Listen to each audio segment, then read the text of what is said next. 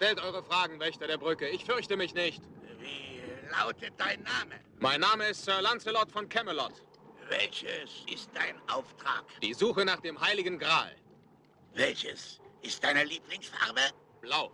Alles richtig, du kannst gehen. Oh, danke. Vielen herzlichen Dank.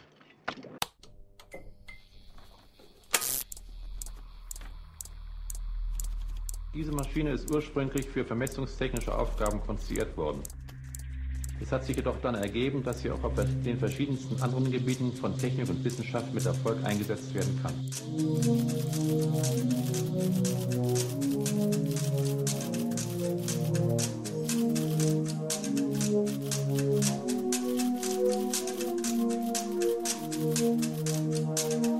Hi, are we on now? Grüezi, Xyrel. Hallo Timeless. Sollen wir uns heute mal über Passwörter unterhalten? Ja, das äh, ist ja so ein Thema, was immer wieder hochkommt. Also äh, zum Beispiel, ich bin ja beim, wie wir in der nullten Folge erwähnt haben, beim Chaos Computer Club tätig und äh, bin in der Funktion auch schon ein paar Mal im Radio gewesen, so beim MDR oder sowas, so in so Ratgebersendungen. Und das ist ein Thema, was eigentlich, was man jeden, jedes Mal wieder von vorne anfangen kann. Jedes Mal, wenn ich da zum Ratgeber Datensicherheit komme, äh, gibt es immer ein Segment Passwörter richtig speichern oder Passwörter richtig wählen und Passwörter sind schon wieder irgendwo geklaut worden und so weiter. Das ist ein leider nicht endendes Thema und deswegen für die äh, generelle Medienkompetenz oder Computerkompetenz durchaus relevant. Von daher werden wir uns mal heute drüber unterhalten. Okay. Ähm, bei der Gelegenheit würde ich mal noch darauf zurückgreifen, also weil wir werden heute auch äh, wieder auf diese Wörter kommen. Wir haben ein kleines bisschen Feedback bekommen, dass wir in der Folge über den Aufruf einer Webseite ähm, das Wort Webserver nicht explizit erklärt haben. Das könnten wir vielleicht nochmal nachschieben, weil das, glaube ich, auch heute wieder interessant ist. Ja, also Webserver besteht ja aus zwei Teilen. Das Wort Web, äh, ich glaube, das hatten wir so ein bisschen, ja, vielleicht nicht expliziert, aber zumindest äh, implizit mit erklärt, dass Web, wie ja auch zum Beispiel eine Webseite und so weiter, steht für diese, steht für eine bestimmte Funktion des Internets, eine bestimmte Anwendung, die auf dem Internet läuft, also Internet, die äh, miteinander verschalteten Rechner und das Web ist dann halt ein Netz aus Webseiten, die sich gegenseitig verlinken. Äh, deswegen halt, ja, Web ist ja das englische Wort für ein äh, Netz, wie zum Beispiel ein Spinnennetz, äh, durch das man sich dann halt äh, durchhangeln kann. Äh, und das ist halt das Wort Web an der Stelle. Und Server ist halt der Computer, der die Webseite ausliefert. Äh, Server hat, kommt von Service. Ne? Service ist eine Dienstleistung und dieser Webserver erbringt halt für uns die Dienstleistung, uns diese Webseiten zu geben, wenn wir danach fragen.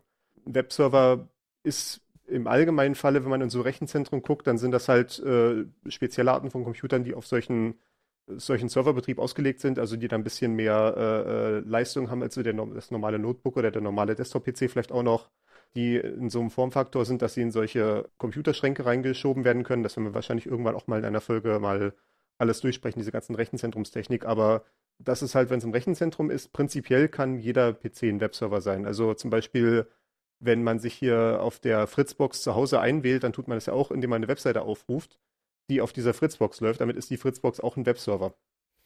Ja, genau.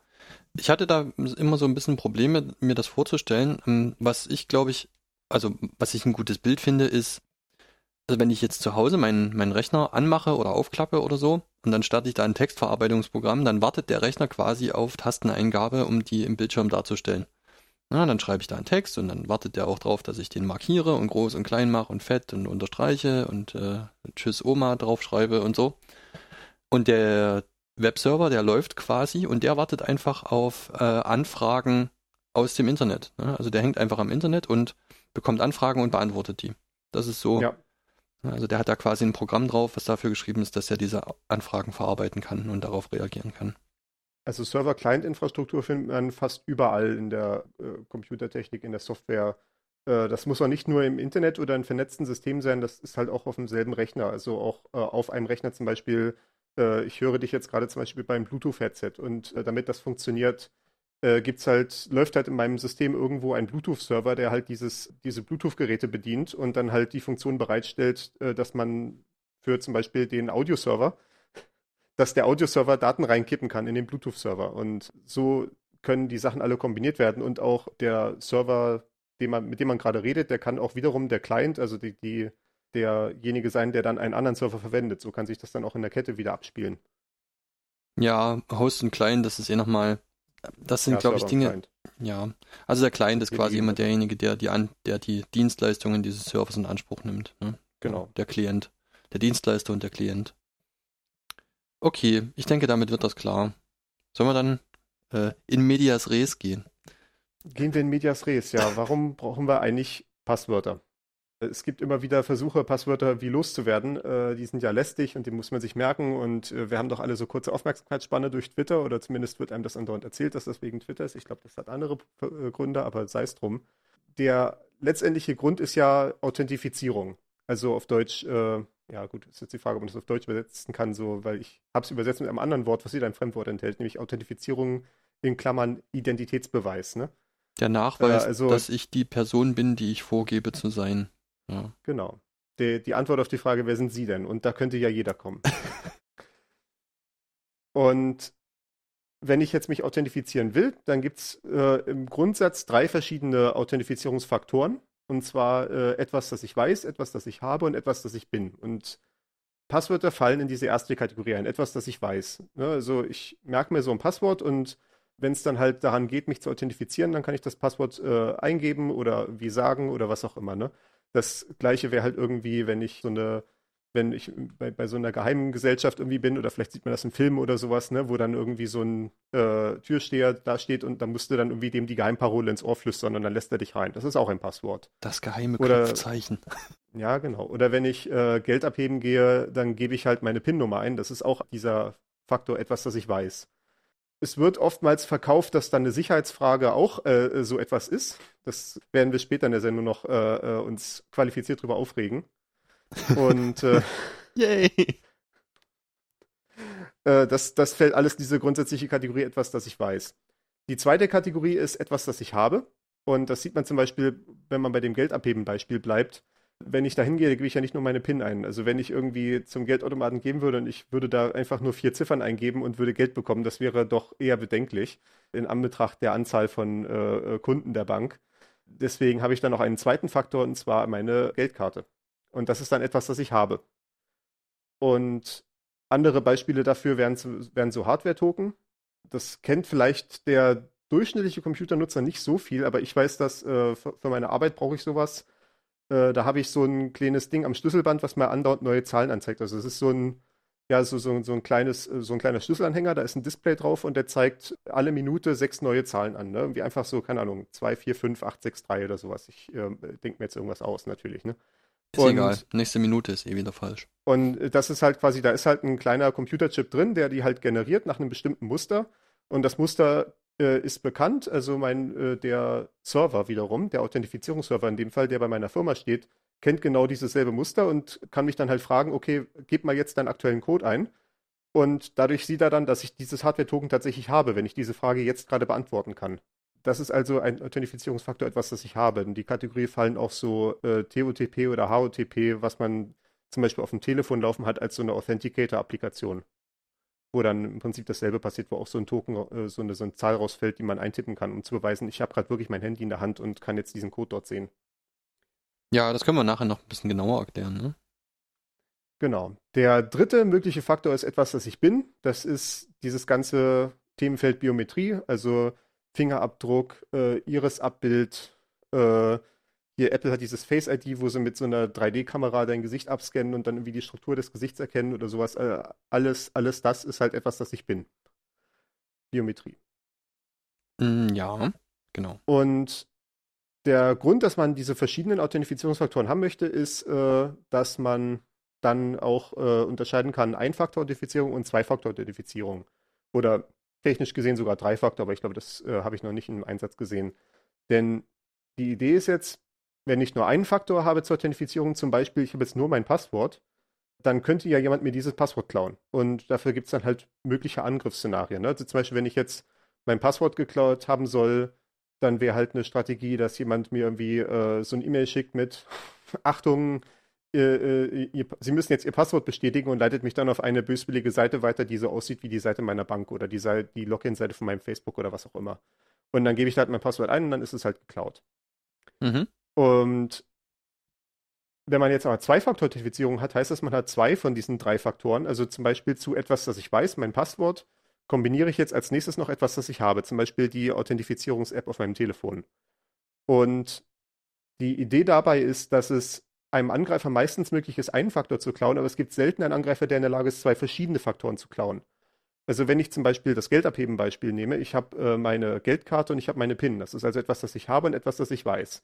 Und der Taschendieb zum Beispiel kann mir jetzt meine Geldkarte klauen. Ne? So je nachdem, wie gut ich das irgendwie die Hand drauf habe auf mein Portemonnaie, ist das Portemonnaie dann halt weg und damit ist auch meine Geldkarte weg. Und dann, wenn das jetzt der einzige Faktor wäre, könnte jetzt der Taschendieb damit irgendwie losgehen und Geld abheben und mein ganzes Konto leer räumen. Aber der Taschendieb hat keine gute Gelegenheit, an meine PIN ranzukommen, weil er wird mich ja wohl, während er mich äh, ohne mein, ohne dass ich es merke, mir wie das Portemonnaie weg aus der Tasche zieht, würde er nicht die Chance haben, mich noch nach meiner PIN zu fragen. Und du hast sie natürlich nicht in einem Zettel in deinem Portemonnaie stehen. Ja, genau. Das, das, das ist genau der Grund, warum man das nicht machen soll, ne? Weil dann übersetzt man halt etwas, das ich weiß, und etwas, das ich habe. Und dann hat man wieder nur noch einen Faktor. Und andersrum äh, wie eben schon gesagt, irgendwie jemand, der mich übers Internet kontaktiert, der könnte mich eventuell dazu bringen, wenn ich unvorsichtig bin, dass ich meine, äh, mein Passwort oder meine PIN rausgebe oder äh, mein, meine Tanz oder was auch immer. Äh, Tanz würden ja auch in etwas, das ich weiß, fallen. In, äh, in den klassischen Fällen, wo das so eine Liste von Zahlen ist, die ich mir auf dem Zettel irgendwie bekommen habe oder sowas. Ne? Wobei gut, das ist etwas, das ich habe eigentlich eher. Naja. Ja, das ist so eine äh, komische Mischform. Ja, die, die ja. Grenzen verschwimmen dann schnell. Ne? Ähm, genau, der könnte also diese Pins oder Passwörter oder so von mir bekommen übers Internet, aber der kann halt übers Internet schlecht mein Portemonnaie klauen. Oder zum Beispiel könnte irgendwie übers Internet schlecht an meinen Fingerabdruck rankommen, äh, sofern die entsprechenden Systeme, die meinen Fingerabdruck irgendwie abgreifen, ordentlich gesichert sind. Ja, das ist auch wieder so eine Erwartungshaltung, die vielleicht nicht äh, äh, gegeben ist. Ja. Aber das ist die Idee bei Zwei-Faktor-Authentifizierung. Ich, ich, es gibt keinen einen Angreifer, der irgendwie gut in der Lage ist, alle Faktoren zu, abzugreifen und damit ist meine äh, Authentifizierung vor Angreifern einigermaßen sicher. Ja, also die Grenzen verschwimmen da natürlich stark. Mm, man muss das wirklich sagen. Es ist ja zum Beispiel, also es gab ja mal vor, oh, das ist schon wieder Jahre her, ich weiß nicht, wie das im Augenblick ist. Es gab ja vor einigen Jahren mal, dass man so Lesegeräte an die Schlitze von Geldautomaten geklemmt hat. Also nochmal vor den eigentlichen Schlitz nochmal ein zweites Lesegerät, um die Karte zum Beispiel zu kopieren. Das wäre natürlich ein Angriff auf beide Faktoren in dem Moment. Aber ja. das ist erstmal ein Sonderfall. Ne? Also das ist eine Möglichkeit, wo es dann der Angreifer schafft, beide Faktoren gleichzeitig zu attackieren. Äh, das ist ja der Grund, warum die Geldkarten heutzutage solche Chips drauf haben. Das ist genau der Schutz gegen diesen Angriff. Denn der Angriff basiert darauf, dass die, die alten Geldkarten sich nur über einen Magnetstreifen identifiziert haben. Und da, der, den hat man dann einmal beschrieben, dann ist der halt, dann, dann steht da halt irgendwie eine bestimmte Menge Daten drin und die sind halt für immer gleich. Und das heißt, wenn man die kopieren kann, zum Beispiel indem man halt so ein Kopiergerät hat, äh, was den, was man halt davor packt und was halt das, äh, die Karte beim Durchschieben abliest, dann kann man halt eine exakte Kopie von dieser Karte herstellen. Und dann braucht man im Zweifelsfall noch irgendwie den Komplizen, der irgendwie hinter dir steht und irgendwie sieht, wie du deine PIN eingibst oder eventuell das äh, Tastenfeld, was da noch über das eigentliche Tastenfeld drüber geklebt wurde, was die Pins mit äh, aufzeichnet. Ja. Und dann hast du alles. Und die modernen Karten, die so Chips drin haben, die haben halt, äh, da ist Chip, da ist der Chip quasi auch wieder ein Server. Wir kommen schon wieder auf Server und Client zurück. und äh, der, da, ne, das ist quasi ein, ein, Stück, ein kleiner Computer, der überprüft werden kann. Der, der hat halt ein Geheimnis. Äh, das, das, geht jetzt schon wieder richtig weit in Kryptographie rein. Okay, äh, aber die Karte kann äh, eindeutig der, der, identifiziert werden, sozusagen. Der kann, der kann halt nicht, der kann halt nicht einfach so kopiert werden, indem man irgendwie ein paar Daten rausliest, sondern da äh, wird halt reingegeben sowas wie gib mir jetzt das, äh, äh, rechne mal irgendwie was aus mit folgender Zahl und dann kommt halt eine riesig große Zahl und dann kommt eine andere riesig große Zahl zurück. Und äh, wenn man jetzt halt diese Karte kopieren wollen würde, müsste man halt irgendwie ja genau rauskriegen, welche Drähte da irgendwie in diesem Chip drin sind. Oder man müsste halt eine Liste machen, für diese Zahl muss man diese Zahl zurückgeben und so weiter. Und das ist einfach unhandlich, weil es zu viele Möglichkeiten gibt. Okay. Das ist letztendlich der Grund, äh, warum ich glaube auch diese Geldautomatenangriffe gar nicht mehr so häufig sind mittlerweile, weil die Chipkarten also die Chips waren da schon lange auf den Geldkarten drauf, aber die wurden halt nicht erfordert immer.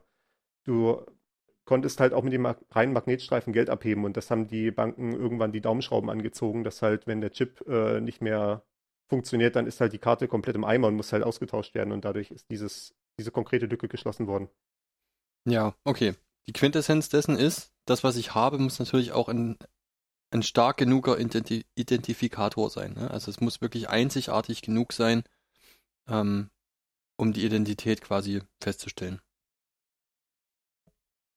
Genau. Gut, wie weit sind wir? Ähm, also es gibt einfach diese drei Faktoren. Genau. Genau, ein Passwörter sind einer davon und äh, das Problem ist halt, äh, wir hatten jetzt halt gesehen, Biometrie oder äh, Ah, also eine das Frage etwas, was ich ich bin oder etwas. Ja, mach mal weiter. Eine Frage habe ich noch und zwar ähm, der Benutzername, den ich jetzt zum Beispiel bei, mh, sagen wir mal, meinem Webmail-Anbieter eingebe, ist das, äh, das wäre etwas, was ich weiß oder ist das etwas, etwas, das ich habe? Weißt du, wie das gewertet wird? Es kann auf jeden Fall nicht etwas, das ich weiß sein, weil ein Benutzername, da muss man davon ausgehen, dass andere Leute den auch kennen. Also einfach schon dadurch, dass er irgendwie äh, angezeigt wird, wenn ich irgendwie eine Nachricht schreibe, dann steht mein Nutzername da drüber oder sowas, ne? Okay. Äh, von daher, das oder auch einfach nur irgendwie, den kann man sehen, wenn ich mich anmelde. Der wird nicht wie so ein Passwort ausge, au- ausge, ausgeblankt, äh, Okay, also also- durch so, so Punkte ersetzt im Textfeld, ne? Also kann man sagen, dass dann quasi bei meinem Webmailer nur ein, ähm, ein Faktor geprüft wird. Ja. Es sei denn, ich hätte noch eine Zwei-Faktor-Authentifizierung. Gut. In Ordnung. Mhm. Also, wir hatten ja gesagt, äh, Authentifizierung ist Identitätsbeweis, ne? Äh, eine Nutzername ist nur eine Identitätsreferenz. Also der sagt halt nur, es geht gerade um den Nutzer, aber ob ich der noch bin oder nicht, das ist ja nochmal auf einem anderen Blatt. Mhm. Okay, ja. Verstanden. Trotz allen Problemen, die wir mit, mit Passwörtern jetzt noch besprechen werden in dieser Folge, sind die relativ verbreitet, weil die anderen Faktoren, etwas, das ich habe und etwas, das ich bin, mit, immer mit so ein bisschen logistischen Aufwand verbunden sind. Und den kann man für bestimmte wichtige Dienste betreiben. ne? Also bei Online-Banking ist das zum Beispiel absolut erforderlich, dass man halt eine Geldkarte hat oder einen äh, TAN-Generator oder was nicht alles. Wenn ich mich irgendwie bei Google oder Facebook einlogge, ja, die, die haben irgendwie mit hoher Sicherheit Zwei-Faktor-Authentifizierung, weil sie dann wie ihre eigenen Authenticator-Apps und sowas haben und können die dann ausrollen. Dadurch haben sie wieder diesen zweiten Faktor. Oder wenn ich mich irgendwie bei meinem Apple-Telefon irgendwie anmelde, dann kann ich da wie meinen Fingerabdruck irgendwie rein äh, äh, kodieren, weil das Gerät halt einen Fingerabdrucksensor dabei hat. Aber wenn ich auf irgendeiner dahergekommenen äh, Webseite bin, keine Ahnung, das äh, Kaninchenzüchterforum oder sowas, ne? Dann äh, ist es halt für die im Zweifelsfall schwierig, an so einen zweiten Faktor ranzukommen, wenn man jetzt nicht sich irgendwie an die Anmeldungsprozesse von Google oder Facebook oder so binden will, was ja auch äh, mit Datenschutzproblemen behaftet ist. Ja, also du hast natürlich recht, ne? Auch der, auch den Fingerabdrucksensor in das iPhone einzubauen, ist ein Aufwand. Ne? Also ich wette, dass das Ja, ich mein, eine Menge Geld gekostet hat, das so zu entwerfen. Du müsstest halt, wenn du jetzt halt irgend so eine beliebige Webseite bist, du kommst halt an diesen Fingerabdrucksensor nicht ran. Ne? Du müsstest irgendwie eine hinreichend stringente Beweiskette aufbauen, dass sobald du irgendwie so ein Signal empfängst, ja, der Fingerabdruck wurde überprüft, du wirst sicherlich nicht den Fingerabdruck selber bekommen können, weil das wäre ein Datenschutzdesaster, sobald die dann wegkommen. Äh, Fingerabdrücke kann man leider schlecht ändern, ne? im Gegensatz zu Passwörtern. Da möchte man niemals, dass die das konkrete Gerät verlassen. Da soll immer nur aus dem Fingerabdrucksensor rauskommen, stimmt oder stimmt nicht. Und die Frage ist dann, wie kommt diese, unser Kaninchenzüchterforum an eine Information stimmt oder stimmt nicht, der es auch hinreichend vertrauen kann, die, dass die nicht gefälscht ist. Und das ist äh, das logistische Problem an der Stelle. Ja. Deswegen also Passwörter. Und der, die, die wichtigste Sache, die man halt machen kann als Webseitenbetreiber, als jemand, der den Webserver baut, ist, diese Passwörter zumindest ordentlich abzulegen, wenn der Nutzer sie dann einem halt in, äh, anvertraut. Und dazu machen wir jetzt kurz einen Theorieblock. Und zwar geht es um Hash-Funktionen an der Stelle. Wozu brauche ich denn das? Kann ich die Passwörter nicht einfach so irgendwo hinschreiben? Ja, genau. Wenn, ja, wenn man die Passwörter halt einfach so hinlegt, das geht so lange gut, bis dann der Angreifer ins, äh, in den Webserver einbricht und die Datenbank rausträgt. Und äh, das passiert halt äh, ja schon irgendwie jeden zweiten Tag oder so. Ich, ich wundere mich eigentlich eher über die Tage, an denen es nicht passiert irgendwo. Mhm. Und deswegen muss man sich irgendwie was ausdenken. Man, man muss halt davon ausgehen, irgendwann werden diese Daten, die ich meiner Datenbank ablege, bei einem Angreifer in den Händen sein. Und ich kann jetzt eigentlich nur noch dann dafür sorgen, dass niemand, wo er die Daten hat, er möglichst wenig damit anfangen kann. Also sollten die Passwörter dann nicht blank stehen, weil dann kann er die Passwörter einfach direkt sofort verwenden. Und äh, wenn man dann halt zum Beispiel weiß, die Nutzer verwenden halt dasselbe Passwort auf jeder Website, auf der sie sich anmelden, dann kann ich halt irgendwie im Kaninchenzüchterforum den vielleicht nicht so gut gesicherten Webserver aufmachen, da irgendwie alle Passwörter raustragen und dann als nächstes mich mit dem Passwort dann mal bei GMX oder bei Facebook oder was auch immer einloggen und siehe da, das wird wahrscheinlich eine gute Erfolgsquote haben. Ja, damit streifen wir wieder ein Thema, auf das wir auch später noch kommen, ne? Hm. Genau. Und deswegen wollen wir die Passwörter irgendwie in irgendeiner Form verschlüsselt ablegen. Und verschlüsselt im, im dem Sinne, wie das halt meistens gedacht wird, das ist aber keine Option an der Stelle, weil wenn ich einfach verschlüssele mit der Intention, es irgendwann wieder entschlüsseln zu können, also äh, eine reversible Verschlüsselung zu machen, dann muss ich ja auch auf demselben Server den Schlüssel dafür haben. Und damit bringt es nichts, weil der Angreifer, der dann irgendwie meine Passwörter rausträgt, auch wenn sie verschlüsselt sind, kann einfach den Schlüssel mit raustragen und dann ist es wieder genauso lesbar wie vorher. Das bringt also nichts. Also Ver Verschlüsselung, Verschlüsselung so gemeint, wie man sich es klassisch vorstellt. Man macht irgendwie, man schreibt sich eine Buchstaben, man schreibt sich eine Buchstabenreihe auf und schreibt sich eine zweite Buchstabenreihe darunter auf, die dann um äh, drei Stellen verschoben ist und dann transkodiert man das und dann hat man da so Kauderwelsch, was rauskommt und mit der gleichen Tabelle kann man das auch wieder zurück umformen. Sozusagen. Sowas in der Art, ne? Also was man zum Beispiel sieht bei Festplattenverschlüsselungen, dass man Daten ablegt und dann sind die erstmal nur so äh, Zufallssuppe, zumindest wenn man von außen drauf guckt, aber wenn man dann das richtige Passwort eingibt, was man ja beim Starten des Computers dann machen muss, dann kann man die Datensuppe wieder rückumwandeln in die tatsächlichen Daten, die man haben wollte. Mhm. Okay, ja. Und das ist halt aus den beschriebenen Gründen hier keine gute Option. Wir wollen stattdessen irgendwas haben, was nur verschlüsseln kann und nicht wieder zurück. Und das bieten uns diese Hash-Funktionen. Hash ist ein englisches Wort. Ich habe mal nachgeguckt bei Wikipedia. Dort steht als Begriff Streuwertfunktion. Und das erklärt ganz gut, wo, das, wo die grundsätzliche Idee herkommt. Und da werde ich jetzt kurz ein bisschen ausholen, weil wir haben jetzt ein Stück Zeit hier. Ja, ähm, immer her damit. Das Grundproblem ist, wir haben irgendwo eine sehr große Datenmenge und möchten die durchsuchen. Also zum Beispiel, um bei dem Beispiel zu bleiben hier, wir sind jetzt irgendwie Facebook und haben zwei Milliarden Nutzern oder was, ne? Oder wahrscheinlich mittlerweile sogar mehr. Und jetzt kommt einer an und sagt, hallo, ich bin Cyril zum Beispiel. Und jetzt möchten wir irgendwie in unserer Datenbank den entsprechenden Eintrag zu dem Nutzer finden, wo dann vielleicht auch wieder das Passwort oder was auch immer stehen würde, um das zu überprüfen. Und nun wäre die triviale Option, wäre, wir gehen einfach nacheinander alle Nutzer durch und gucken, ist das der richtige Name hier. Ne? Wir gehen zum Nutzer 1, gucken bei dem Namen, Gisela Meier, ist das Xybel? Nee, irgendwie nicht. Gehen wir weiter. So, Gisela Meier mit E anstatt A. Ist das Xybel? Ah, nee, nicht so wirklich. Und dann halt nochmal, ja, so ein paar Milliarden Mal, ne? Das ist relativ offensichtlich, dass das nicht sonderlich schnell ist. Mhm, dann wäre ja. die nächste mögliche Optimierung zu sagen, wir äh, halten die Nutzer sortiert nach Namen. Und dann kann ich eine Binärsuche machen, weil ich kann, ich kann quasi einfach in die Mitte reinspringen. Guck mal, wie in der Mitte, keine Ahnung, wer steht da? Marissa Schmidt. Ne? Und dann stelle ich halt raus, okay, das ist nicht der, den ich suche.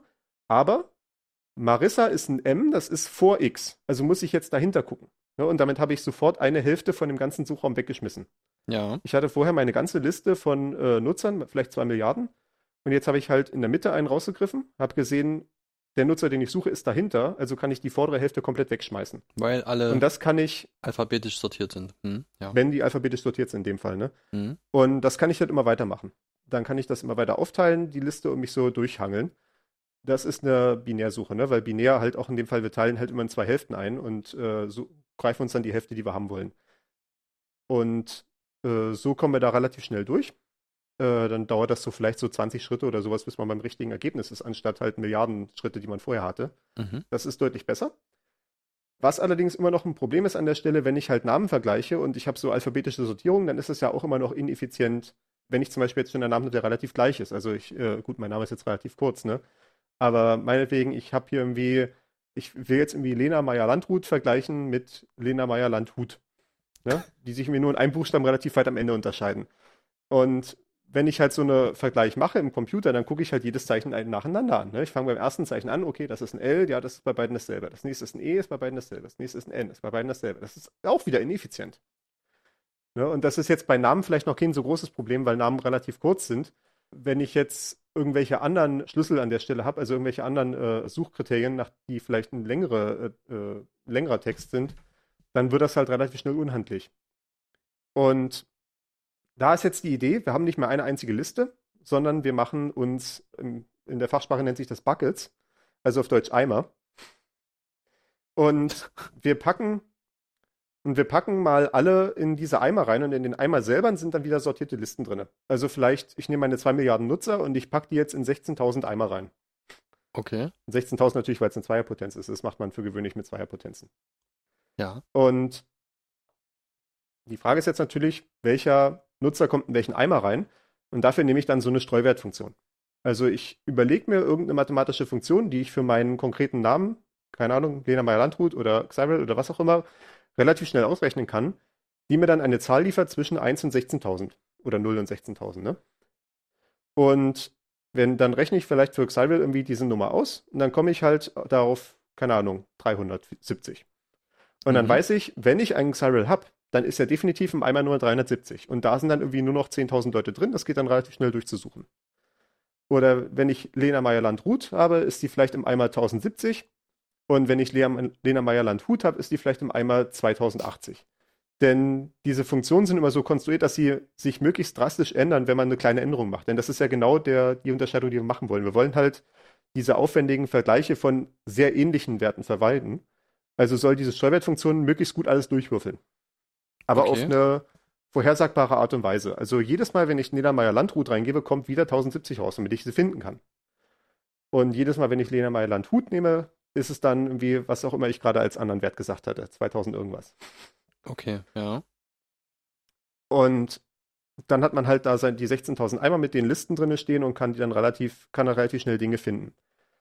Und das ist also eine Sache, die hat schon existiert. Äh, diese Streuwertfunktion, die hat man dann aufgebohrt für das, äh, für eine Anwendung im kryptografischen Bereich, äh, weil die schon so ungefähr das machen, was wir haben wollen, aber noch nicht so ganz. Und zwar in dem Fall jetzt halt, hatte ich, äh, in dem Beispiel waren es halt 16.000 Werte, die rauskommen können an der Stelle. Das ist natürlich nicht ausreichend.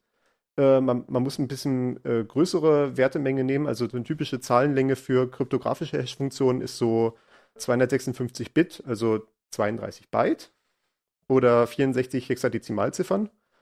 Also schon eine etwas größere Zahl. Also wenn man es in Dezimal aufschreiben würde, wäre das äh, ja so, so 100 Stellen etwa. Oder 80 Stellen. Okay. Eine beeindruckend. relativ große Zahl. Ja, also ich bin sowieso immer wieder von den Zahl von den Größen der Zahlen beeindruckt. Ich habe gerade mal 2 Milliarden durch 16.000 geteilt. Und Ja. da sind dann, also obwohl man die ganzen Benutzer auf 16.000 Buckets verteilt hat, kommen dann, stecken dann in jedem 125.000 drin. Also Ja, das, genau. das sind unglaubliche Zahlen, die da immer zusammenkommen. Mhm. Ja, das, das äh, wächst dann immer relativ schnell.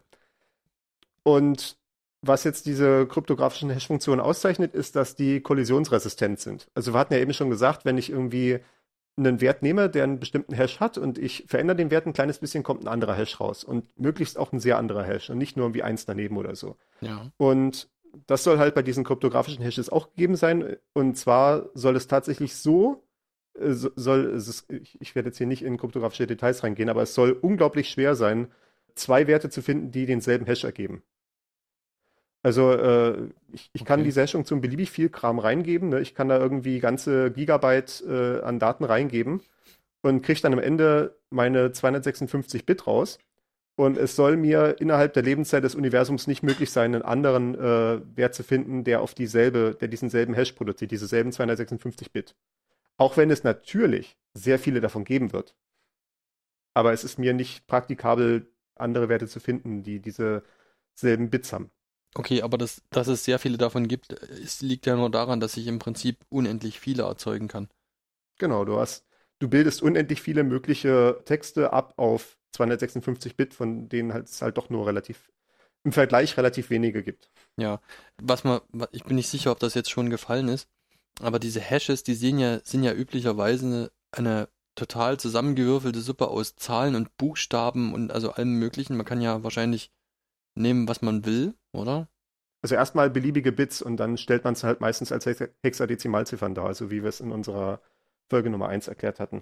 Okay, ja. Also, das, das, das sieht irgendwie total wüst aus, immer solche Hashes. Ähm, da kann also irgendwie dargestellt werden, ja. Mhm. Ja. Und ja, also die beste, Fun die beste Möglichkeit, wenn man so einen Hash-Wert hat, also meinetwegen, ich, äh, und das ist ja dann letztendlich der Use Case, ich habe, äh, der, der Anwendungsfall, ich habe irgendwie, mein Passwort ist meinetwegen, keine Ahnung, wir machen das mal live. Ja. Ich nehme mal, mein Passwort ist jetzt heute zum Beispiel, keine Ahnung, Schlüsseltechnologie. Das ist kein gutes Passwort. Bitte dieses Passwort auf gar keinen Fall verwenden. Okay, was machen wir? Ich, äh, kann ich das mitmachen? Wenn du eine Kommandozeile vor dir hast, mach mal Echo-N Schlüsseltechnologie, alles klein mit UE. Zum Glück, äh, wenn, nachdem ich geschnitten habe, kann man nicht mehr abschätzen, wie lange ich zum Schreiben brauche. Sehr gut. Ja. Und dann pipest du das mal nach SHA 256 Summen, also SHA 256 Summen. Mhm. Wir haben jetzt mal den äh, SHA 256 Hash von Schlüsseltechnologie genommen, also alles klein geschrieben, nur mit UE. Und ich komme darauf, das ist, äh, ich lese jetzt nicht alles vor, aber es fängt an mit E EDCFE 5124 Ja, FB8 genau. Und so weiter. Richtig, ja. Und jetzt können wir mal diese Probe aufs Exempel machen. Wir machen mal eine kleine Änderung. Wir machen mal Schlüsseltechnologie draus, also mit einem Ö statt einem Ü. Schlö Schlössertechnologie. Das ist so wie äh, ein winziger Schlock. Ja, das ist sehr signifikant. 4AAD 039. Ja, genau. Also du, du, du wirst Probleme haben, überhaupt irgendeine Stelle zu finden, die noch gleich geblieben ist. Ne? Es ist. Es ist so dramatisch durchgewürfelt. Äh, 2BC9A. Ich habe wieder Quatsch gemacht. genau. 2BC9A53. Okay, mhm.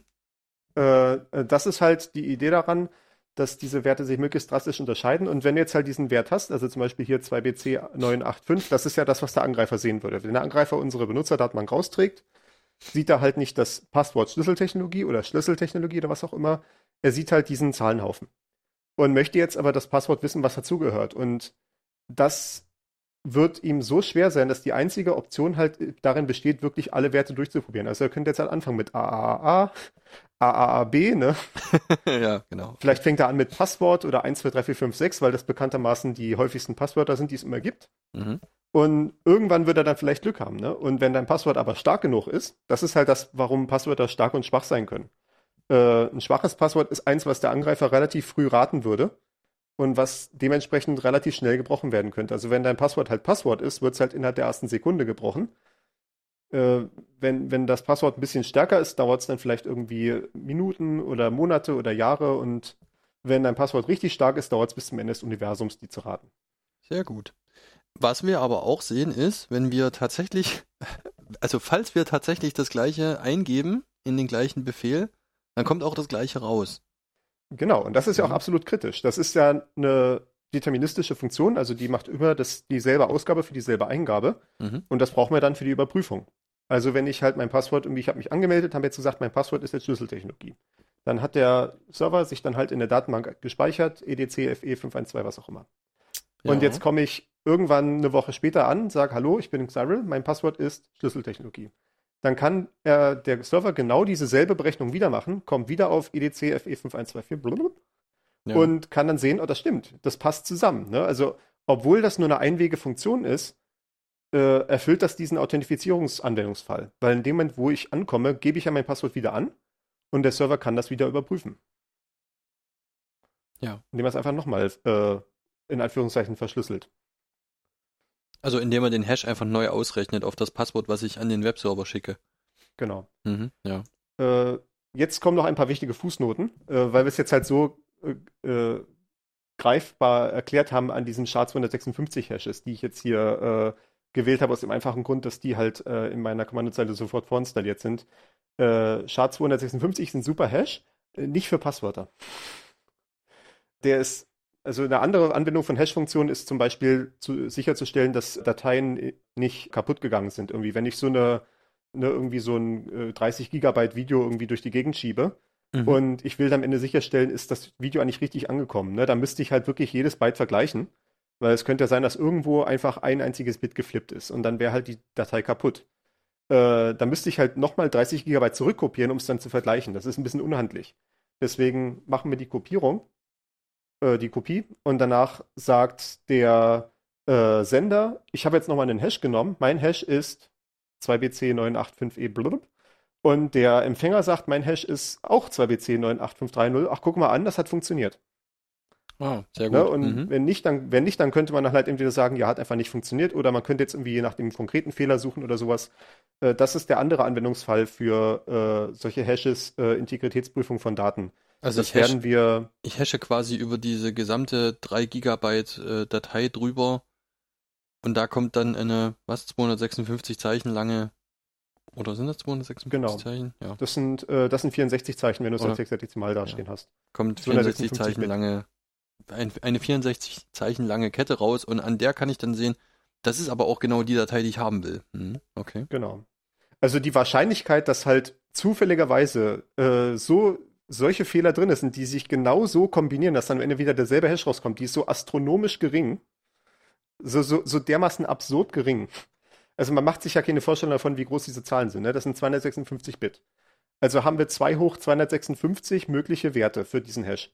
Und Ja. ich hatte mir hier mal als Größenvergleich rausgeschrieben, angenommen, wir würden jede Nanosekunde, also eine Milliarde mal eine Sekunde neuen Hash generieren. Äh, bis wir alle möglichen Hashes äh, durchlaufen haben, dauert es drei Millionen, Trillionen, Trillionen, Trillionen Jahre.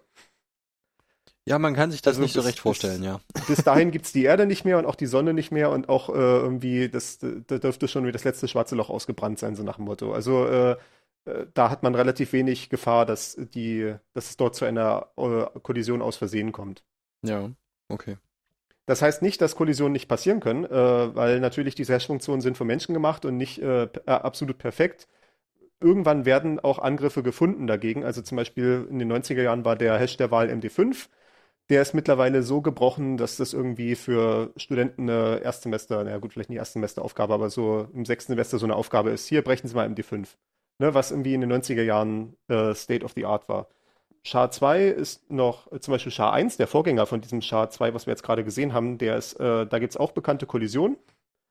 Bei SHA-2 noch nicht, das ist noch okay, aber man sollte auch anfangen, langsam auf SHA-3 zu wechseln. Also da Mhm. gibt es auch ständig neue Entwicklungen, die sich an den Stand der Forschung oder auch den Stand der äh, Rechenleistung anpassen. Ja, okay. Ähm, der nächste Caveat an der Sache ist, das ist jetzt eine Hash, genau, das war der Punkt, auf den ich eigentlich hin wollte. Das hier ist eine Hash-Funktion für Integritätsprüfung. Für Passwortprüfung gibt es nochmal spezialisierte Hash-Funktionen, die haben ein paar andere Funktionen, insbesondere sind die möglichst teuer auszuführen. Also wenn du das jetzt, du hast es jetzt vielleicht nicht gesehen, aber äh, wenn man so einen SHA-256-Hash berechnet von so einer Datei, von so einer Gigabyte großen Datei auf dem Rechner, dann ist man im Prinzip nur noch dadurch begrenzt, wie schnell man das von der Platte lesen kann. Das ist wirklich darauf ausgelegt, sehr effizient zu sein, weil man eben so Integ Integritätsprüfungen sehr schnell machen können möchte. Das ist bei Passwörtern aber nicht der Fall. Man möchte nicht dem Angreifer die Möglichkeit geben, möglichst viele gleichzeitig durchzuprüfen. Ne? Irgendwie äh, einen pro Nanosekunde zu prüfen oder sowas, sondern man möchte irgendwie, dass das zumindest eine Sekunde dauert pro Passwort oder sowas. Ja. Und dafür gibt es entsprechende Passwort-Hashes, die möglichst äh, lästig zu berechnen sind. Also ja, lästig nicht im Sinne von, dass es dir Schmerzen macht, aber es, es dauert halt einfach lange. Es mhm. dauert halt nicht eine Nanosekunde, sondern eine ganze Sekunde. Und es ist auch so bewusst gebaut, dass man es nicht schneller machen kann. Dass man da nichts parallelisieren kann oder sowas. Dass man nicht mehrere Sachen, äh, mehrere Teile davon gleichzeitig ausrechnen kann, um es dann insgesamt schneller zu machen. Ja, okay. Und außerdem, die richtigen Passwortableitungsfunktionen haben dann noch Salting und ja, äh, äh, generell erstmal Salting drin. Äh, Peppering könnte man noch dazu nehmen, aber das ist ja, das, das, das führt eigentlich schon fast zu weit, äh, außer dass man es mal erwähnen sollte. Und bei Salting ist die Idee, wir haben jetzt noch das Problem, was wir eben gesagt hatten, wenn ich das Passwort Schlüsseltechnologie nehme und verschlüssele, also hashe, dann kommt halt immer derselbe, Ze- dieselbe Zeichenkette raus. Und das ist halt super, das braucht man für die Überprüfung. Aber das Problem ist jetzt, wenn zwei Leute das gleiche Passwort haben. Jetzt meldest du vielleicht Moment. dich auch an bei der Seite. Eine, eine kleine Sache noch. Also, was wir jetzt gemacht haben, ist, wir haben jetzt diesen Hash erzeugt und der wird jetzt anstatt des Passwortes, anstatt des Passwortes äh, in der Tabelle gespeichert hinter meinem Benutzernamen. Genau. Ne? Also man speichert jetzt den Hash anstatt des Passworts. Genau. Okay. Mhm. Und wenn, und ich habe ihn jetzt halt registriert mit diesem Passwort, das halt mit diesem Hash abgelegt ist. Und jetzt kommst du an, registrierst dich auch mit deinem Nutzernamen und demselben Passwort. Zufälligerweise. Oder vielleicht haben wir uns auch abgesprochen oder was nicht alles, ne? Und wenn das jetzt halt so eine normale Hash-Funktion ist, dann würde halt derselbe Hash erzeugt werden, weil das ist halt, wie das Ding funktioniert. Und würde halt auch so abgelegt werden. Und dann könnte ein Angreifer sehen, okay, also Xariel und Timeless haben zwar irgendwie Passwörter, aber die sind beide identisch. Weil da steht äh, halt immer derselbe Hash dabei. Und wenn man dann halt so eine Passwortdatenbank bekommt, könnte man dann zum Beispiel sehen, irgendwie 10% aller Nutzer haben dasselbe, haben denselben Hash als Passwort stehen. Das wird wahrscheinlich das Wort Passwort sein, weil das halt so 10% Häufigkeit hat, so in, in, in äh, ne, oder, ich, oder lass Ja. es 1% sein oder so. Auf jeden Fall ist es das häufigste. Mhm. Und vielleicht an das, mit der nächsthöheren Häufigkeit hat dann, ist dann 1, 2, 3, 4, 5, 6 oder sowas. Ja.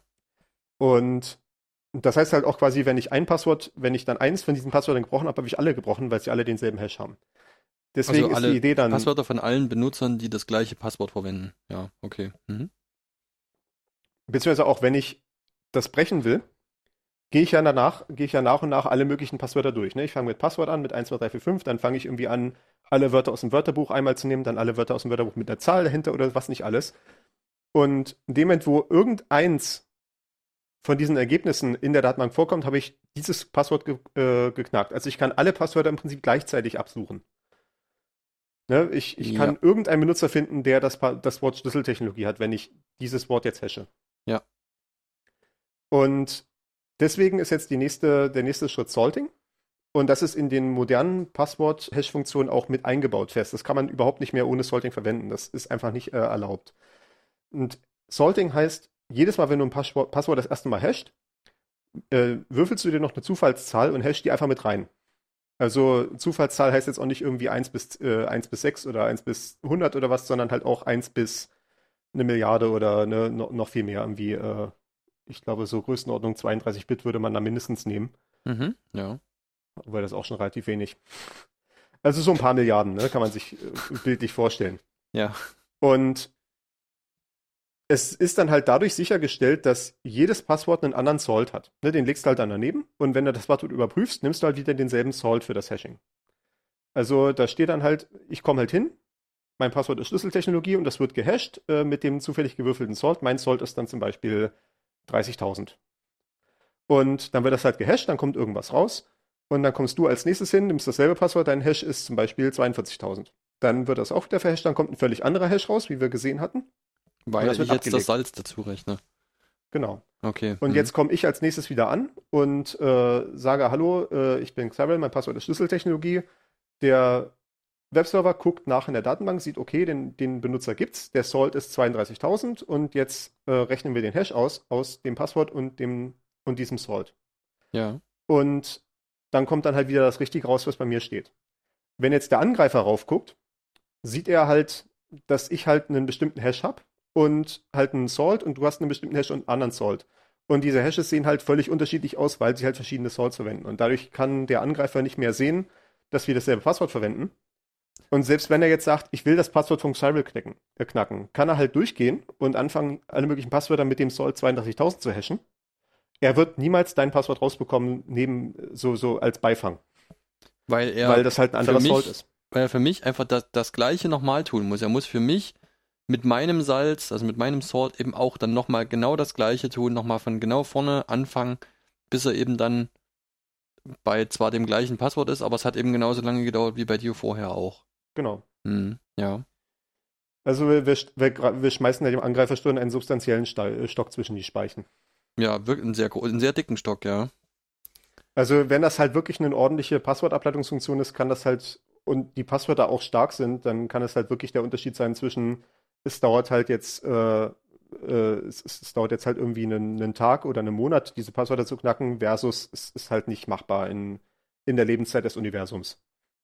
Mhm, ja. Okay. Oder zumindest man muss so lange warten, bis irgendwann die Passwortfunktion selber, die, der Passworthash selber gebrochen ist. Ja, Aber oder der Benutzer existiert nicht mehr, oder? Ja. dauert hoffentlich eine Zeit lang, ja.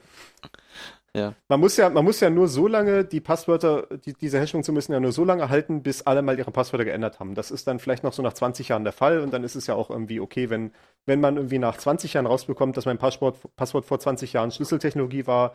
Mittlerweile habe ich aber ein starkes Passwort, dann ist es auch relativ egal.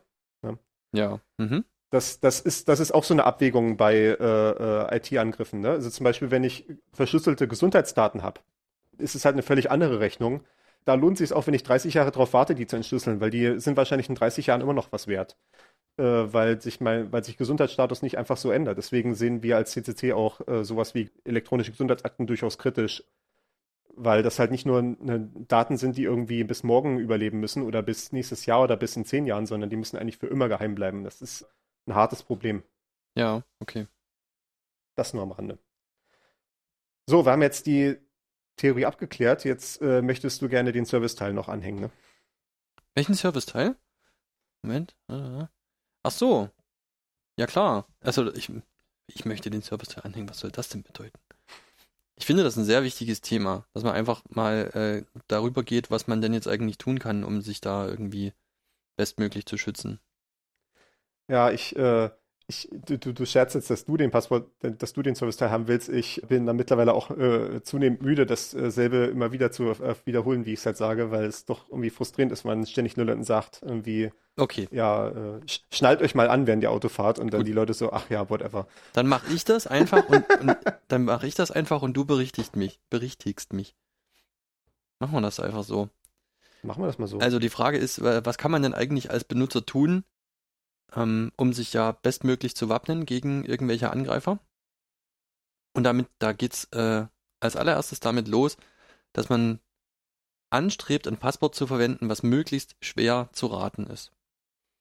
Das bedeutet, man sollte keine persönlichen Informationen da irgendwie reinschreiben, also nicht irgendwie das eigene Geburtsdatum oder den Namen von der Freundin oder äh, den Namen des Haustiers oder solche Dinge, weil solche Dinge eben von äh, Angreifern relativ oder mit, mit wenig Aufwand herausgefunden werden können.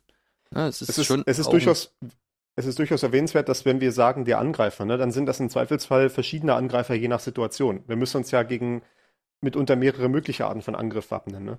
Genauso wie man irgendwie auch, wenn man jetzt sagt, äh, ich habe hier mir mein Haus hier und ich äh, installiere jetzt einen Rauchmelder, das äh, schützt mich nicht vor Einbrechern. Ne? Da habe ich halt mein Bedrohungsszenario Wohnungsbrand oder irgendwie, ne, irgendwie äh, Ölbrand in der Küche oder sowas. Während das Schloss an der Tür schützt mich nicht vor Feuer, das schützt mich vor Einbrechern. Also man hat immer diese verschiedenen Bedrohungsszenarien und äh, man möchte sich ja eigentlich, man möchte irgendwie eigentlich einen Modus finden, wo man sich gegen alles gleichzeitig äh, hinreichend gut absichern kann, ohne dass es einem zu viel äh, Schmerzen bereitet. ja, Und ja, wenn wir jetzt sagen, nicht sowas wie Passwort oder 1, 2, 3, 4, 5, 6, dann ist, dann denke ich da ja äh, hauptsächlich an jemanden, der so eine Passwortdatenbank aus einem ganzen Dienst rausträgt und dann halt mal alle Optionen durchprobiert. Der wird natürlich mit den häufigen anfangen. Gut, äh, natürlich, wenn das Passwort Passwort ist, dann werde ich, dann, dann ist es sowieso eigentlich kein Schutz, aber äh, wenn ich, wenn ich ein Passwort habe, was vielleicht so in den ersten zwei Millionen ist, die ein Angreifer raten würde, ne? Damit schütze ich mich relativ gut gegen jemanden, der einfach Passwörter an, an der Tastatur durchprobiert hier.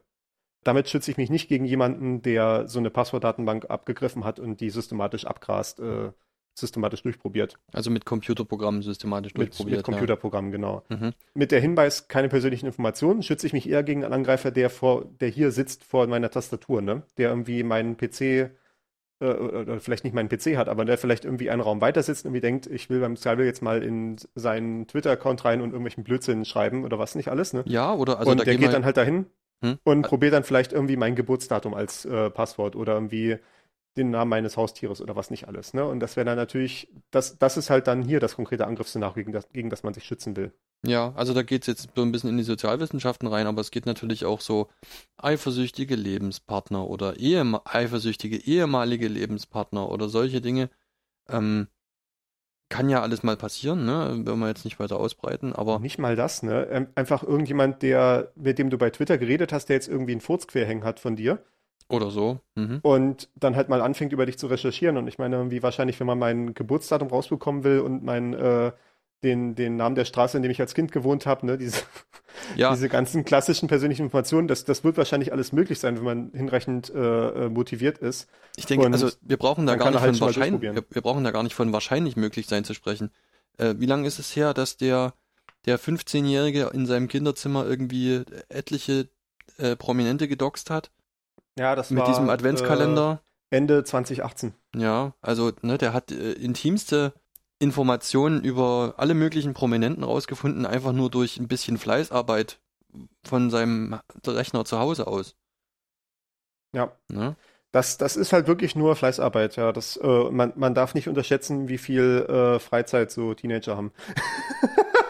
Ja, aber du, die, wenn, wenn man, wenn ein Angreifer solche Teenager dafür bezahlen würde, dann wäre das äh, für die ja, Ja. auch. Äh, Ja, gut, im ne? Zweifelsfall ist der Angreifer halt auch jemand, der in einem, äh, vielleicht in einer anderen Jurisdiktion sitzt, sodass du mal nicht eben zum örtlichen Polizeiamt gehen kannst und äh, da irgendwie was erreichen kannst. Äh, und Genau. gut, das ist noch ein anderes Thema. Okay, gut, aber wir schweifen ab, ja. Also keine persönlichen Informationen in die Passwörter reinpacken, nicht diese üblichen Passwörter, die jeder verwendet. Oder zum Beispiel, was dann so gesagt wird, ist, man soll einen ganzen Satz nehmen. Das ist tendenziell gar nicht so eine schlechte Idee. Äh, was dann aber die Leute machen, ist, sie nehmen halt irgendwelche bekannten Zitate. Also das klassische Beispiel sind so Bibelverse. Ja, genau. Und oder, oder, oder lateinische Sprüche, ja. Das, ja, genau, so, ne? Äh, äh, Alea jacta est oder sowas, ne? Mhm. Und das Problem ist halt, davon gibt es halt auch wieder relativ wenige so im Vergleich. Die Frage, die man sich halt stellen muss, ist, wenn jetzt, das ist jetzt halt wieder die gegen den Angreifer, der Millionen von Optionen pro Sekunde durchprobieren kann, ne? Wie kann ich den möglichst lange aufhalten? Und Bibelverse, ne, die Bibel sieht, die Bibel sieht für uns erstmal relativ groß aus, aber Bibelverse, wenn ich sage, ich nehme einfach vier zusammenhängende Wörter aus der Bibel, das sind vielleicht ein paar hunderttausend, ne? Äh, je nachdem, wie viele Wörter die Bibel hat. Gut, jetzt kann ich halt noch sagen, Verse mit fünf Wörtern, Verse mit sechs Wörtern. Ja, gut, dann ist es vielleicht eine Million am Ende, ne? Das hat man in einer Sekunde durchprobiert. Mit, wenn der, Gibt's wenn der Hash Text, nicht allzu schwach gibt's eine äh, Textdatei von der ist. Bibel? Und Sicherlich. dann, dann mal ein WC draufwerfen? Ja, äh, werde ich jetzt nicht live machen, aber ich würde mal vermuten. Ich meine, wie viele Seiten hat die Bibel? Man kann immer so schätzen, 200 Wörter pro Seite eigentlich. Gut, die sind vielleicht ein bisschen enger gedruckt, also vielleicht 500 Wörter. Und dann sind, lass es vielleicht, also ich, ich meine maximal 1000 Seiten. Dann wären es 500.000 Wörter. Und das ist wahrscheinlich viel zu viel jetzt, weil ich jetzt nur so eine Größenordnungsschätzung mache. Also 100, irgendwas mit 100.000, vielleicht 300.000, irgendwie sowas. Äh, alles relativ übersichtlich, kann man relativ schnell durchprobieren wenn du nochmal die ganze Weltliteratur dazu nimmst, irgendwie die äh, vielleicht irgendwie tausend bekanntesten Romane oder was nicht alles, dann bist du vielleicht bei einer Milliarde. Aber auch das ist machbar, ne? Äh, mit, mit Computern halt, wie gesagt. Ein Computer führt äh, drei Millionen, drei Milliarden Instruktionen der Sekunde aus, ne? Und wie gesagt, jetzt, äh, man, man kann ja die Hoffnung haben, dass der Webserver halt einen starken Hash verwendet hat, sodass man halt nicht äh, eine pro Nanosekunde durchprobieren kann, aber man sollte auch nicht drauf vertrauen, weil das hat sich leider immer noch nicht hinreichend durchgesetzt äh, bei den ganzen Web-Dienstprogrammierern. Ich habe Ähm, ich hab tatsächlich ein Bible.txt gefunden. ja, sehr gut. äh, Sie, wir, wir arbeiten hier live investigativ Recherchen. äh, was ich tatsächlich empfehlen kann, und das ist tatsächlich nicht nur ich, ich rede davon, sondern das ist auch das Schema, nachdem ich meine eigenen Passwörter wähle, ist das äh, XKCD-Schema. Äh, XKCD ist ein Webcomic, der mal ein, äh, eine Folge zu Passwörtern gemacht hatte und da ist, kommt diese Idee her. Das werden wir auch in den Shownotes verlinken. Ja, das ist ein, Und super, das- das, ist ein super Beispiel. Das Schema, was die haben, das Schema, was der empfohlen hat, ist, du nimmst dir ein Wörterbuch aus dem Regal oder wenn wir irgendwie mit dem Computer unterwegs sind, nimmst du irgendwie eine Wörterbuchdatei. So, sowas gibt es ja auch, irgendwie so Dateien, wo einfach alle möglichen Wörter drin stecken. Das haben zum Beispiel äh, hier Rechtschreibungsprüfungsprogramme teilweise. mhm. Irgend so eine Quelle, wo einfach alle ganz viele verschiedene Wörter drin stehen. Und dann schlägst du das Ding an der zufälligen Seite auf, zeigst blind mit dem Finger auf die Seite und das Wort, das, auf das du gezeigt hast, nimmst du. Oder eventuell das daneben, wenn du irgendwie das Wort nicht kennst. Ne? Und auf die Weise wählst du irgendwie vier oder fünf zufällige Wörter. Ne? Äh, das können wir eventuell auch mal live machen.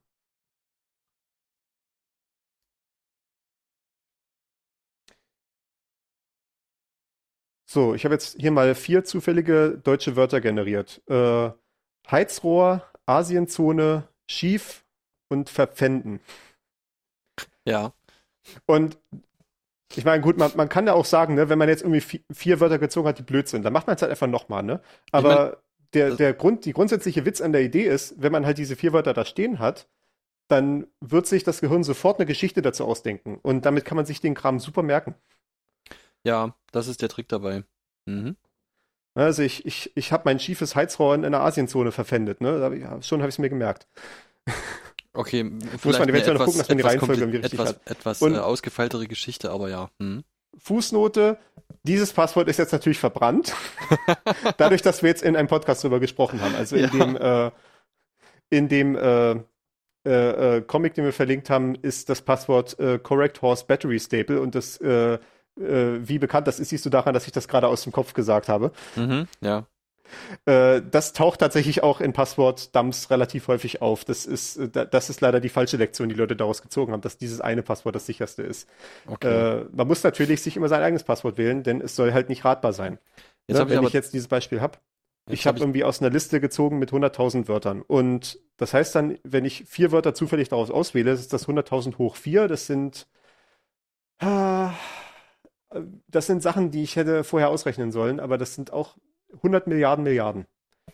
Also selbst wenn ich davon eine pro Nanosekunde prüfen könnte, also eine Milliarde pro Sekunde, würde es immer noch eine Milliarde Sekunden dauern. Das sind doch irgendwie mehrere Jahre. Und das waren jetzt nur deutsche Worte? Das waren jetzt deutsche Wörter, ja. Mhm. Also daran sieht man ja, dass es dann schon äh, wirksam ist. Die Frage ist jetzt nur, ähm, Wörterbuchattacken, wie wäre das jetzt? Würde, würde das nicht, wäre das nicht anfällig gegen Wörterbuchattacken, weil du natürlich auch ausgerechnet wieder Wörter aus dem Wörterbuch nimmst? Ja, äh, im Prinzip schon, aber das erschlägst du halt dadurch, dass es mehrere Wörter sind. Eine Wörterbuchattacke funktioniert halt dadurch, dass die Leute meistens nur ein Wort nehmen oder vielleicht gerade so zwei Wörter und dann irgendwie so eine Zahl ranhängen, weil das die Website dann sagt, nein, da muss auch eine Zahl drin sein und ein Sonderzeichen, ne? Und dann wird halt irgendwie, dann wird ein einziges Wort genommen, also keine Ahnung, ne? Vielleicht Asienzone und dann eins Ausrufezeichen dahinter, damit die Anforderungen erfüllt sind. Das A vielleicht noch vorne groß geschrieben. Und Mhm. das ist halt super einfach zu raten, ne? Weil dann hast du halt zwar 100.000 Wörter, aus denen du auswählen kannst, ne? Aber das sind halt 100.000 Optionen, dann hast du vielleicht eine Zahl dahinter, das sind vielleicht nochmal 10 Optionen, dann kann die Zahl vielleicht davor oder dahinter sein, das sind aber zwei Optionen, ne? Äh, du kommst nicht in große Bereiche, ne? Also selbst wenn du mehrere, wenn du halt dann noch irgendwie Sonderzeichen ranmultiplizierst, hast du vielleicht eine Million Optionen oder vielleicht 10 Millionen. Das ist nicht viel. Okay, Hingegen, ja. wie gesagt, das, was ich gerade hatte, mit einfach vier Wörtern hintereinander sind 100 Milliarden Optionen. Das ist drastisch Wow. viel mehr. Das wächst Also- wirklich sehr schnell, ja.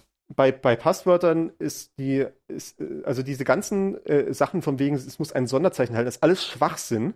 Ich bin schockiert davon, dass selbst das BSI so einen Schwachsinn immer noch empfiehlt. Bei Passwörtern hilft nur Länge, Länge, Länge. Okay, ja. Und äh, wie gesagt, und das, das ist ja auch dieses Zitat in dem XKCD-Comic, was wir hier auch in unseren Shownotes zitiert haben. Through 20 years of effort, we've successfully trained everyone to use passwords that are hard for humans to remember, but easy for computers to guess. Oder auf Deutsch, wir haben 20 Jahre lang allen eingeredet, Passwörter zu verwenden, die schwer zu merken sind, aber leicht von Computern geraten werden können. Ne? ja und das sind halt diese Zeichenhaufen. Sind. Das sind halt diese Zeichenhaufen, die alle äh, äh, immer irgendwie fordern. Das Schlimmste ist ja, da, da, da könnte ich mich ja den ganzen Tag drüber aufregen, wenn dann irgendwelche Webseiten sagen, ihr Passwort darf maximal 20 Zeichen lang sein. Das ist ein, so ein Schwachsinn. Weil dann zwingst du halt die Leute dazu, äh, irgendwelche Zeichenhaufen reinpacken, zu packen, damit die halt trotzdem schwer ratbar sind, die Passwörter. Und dann können sich Menschen das nicht mehr merken. Und dann fangen sie an, sich das auf Klebezetteln aufzuschreiben und an dem Bildschirm zu kleben. Ja, und dann ist auch wieder das äh, äh, alles verloren. Es gab ja diese Fälle, wo äh, es gab diesen Fall, wo ein, äh, eine Fernsehstation runtergenommen wurde von Angreifern, weil die aus ihrem Newsroom berichtet hatten. Irgendwie hatten sie irgendwie einen Journalisten interviewt, der an seinem PC-Schreibtisch saß. Und da hing am Monitor halt ein Klebezettel, wo irgendwie das Passwort war für die, äh, für die Sende, äh, für, für, für die äh, Web-Oberfläche für den Sendeabwicklung. Und dann Ja, konnte halt mhm. dann jemand das halt lesen, der, äh, der halt diesen Fernsehbericht gesehen hatte, konnte sich dann halt anmelden und den, und den halt ihren äh, Signal abklemmen. Sehr gut. Schön, Also dass die das- Kameras das- immer schärfer werden, ja. Ja, das ist äh, 4K hat noch äh, ungeahnte Auswirkungen. Mhm. Es gab ja auch mal diesen Fall, und das schweift, das schweift jetzt richtig ab, aber ganz kurz, es gab diesen Fall, wo äh, irgendwie was Ursula von der Leyen oder so ihren Daumen hochgehalten hatte, irgendwie so, so einen Daumen hoch gegeben hatte für die Kamera äh, und daraus Ja. haben sie dann ihren Fingerabdruck äh, ab, abgelesen oder Da sowas. gibt's, Ne? da mittlerweile mehrere Fälle. Also das ist wirklich so, Ja, die, ja. die Teleobjektive von Journalisten, die nehmen eben auch Fingerabdruckmuster auf, auf allen möglichen äh, Konferenzen von allen möglichen Funktionären und Politikern und so weiter. Das ist ja äh, das Problem, ich weiß nicht, kommen wir da vielleicht auch noch mal drauf, ähm, dass biometrische Merkmale halt eben auch diese Schwächen haben, dass man sie nicht ändern kann.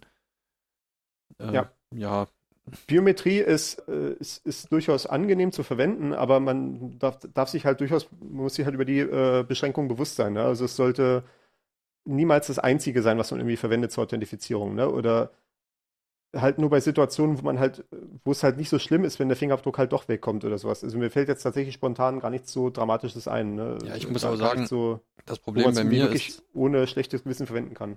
Ja, also das Problem bei mir ist auch eher, dass ich meinen Fingerabdruck gar nicht irgendwie da speichern lassen möchte, so gerne. Also das äh, bereitet mir eher Unbehagen, wenn ich ehrlich sein Ja. soll. Ja. Ja. Okay, also wir haben festgestellt, dass wir einfach versuchen sollten, Passwörter zu benutzen, die möglichst schwer zu raten sind. Die, die Faktoren dafür hast du ja gerade dargelegt. Mhm. Wir haben ein Schema empfohlen, wie man sich die Dinger trotzdem noch merken kann, obwohl sie schwer ratbar sind. Ja, genau.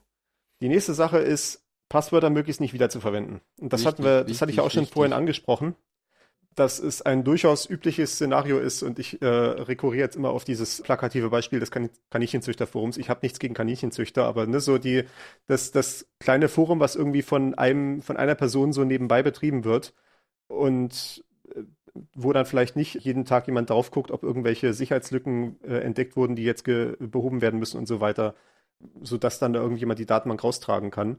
Und wenn dann da die Passwörter rausgefunden werden können und dann sieht man halt hier, Xyrel hat das Passwort Schlüsseltechnologie verwendet, dann könnte man als nächstes sagen, wir gehen jetzt mal zu Facebook oder zu Google oder zu irgendeinem Mail-Anbieter und versuchen es mal als Xyrel anzumelden mit dem Passwort Schlüsseltechnologie. Und wenn man halt das Passwort immer wieder verwendet, dann wird das halt passieren, ne?